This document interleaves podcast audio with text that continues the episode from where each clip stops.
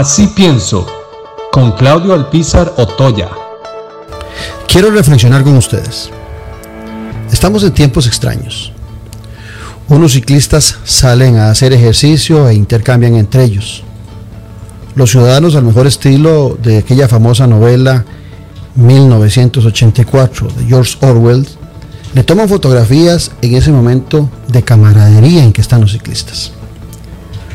Suben las imágenes a las redes y muchos ciudadanos inmediatamente los acusan de irresponsables. Se les vienen encima, como popularmente decimos. Misma posición de algunos medios de comunicación. El ministro de Salud y el gobierno de inmediato amenazan con multarlos si no hacen caso a las disposiciones.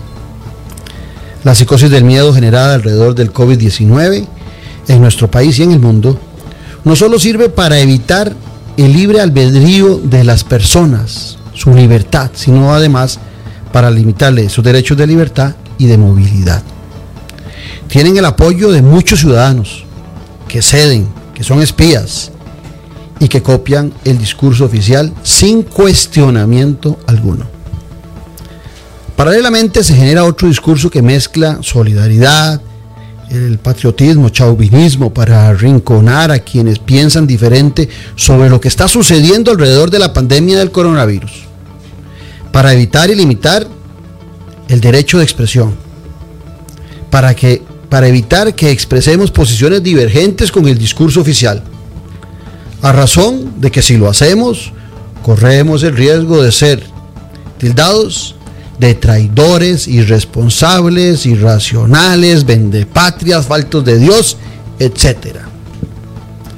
Muchos de estos que repiten el discurso oficial y que son espías en la calle para ver quién está conversando o quién, si hay una aglomeración de gente, terminan siendo pequeños buqueles costarricenses. Buqueles por el presidente autoritario de El Salvador. La gente empieza a comportarse como buquelitos. No importan las necesidades de las personas, eso no importa. Lo importante son las presiones y las limitaciones para mantener una especie de estado de sitio en el país. Obtienen apoyo de los grandes medios de comunicación y por supuesto que lo más fuerte que tienen es el miedo pavoroso que tenemos muchos a la muerte. Miedo que se promueve día a día en los mismos medios de comunicación, que más que cuestionar parecen medios oficiales. No se puede hablar de ningún tema. No se puede criticar al gobierno por lo pasado ni por lo presente. Solo hablemos del COVID y de la pandemia.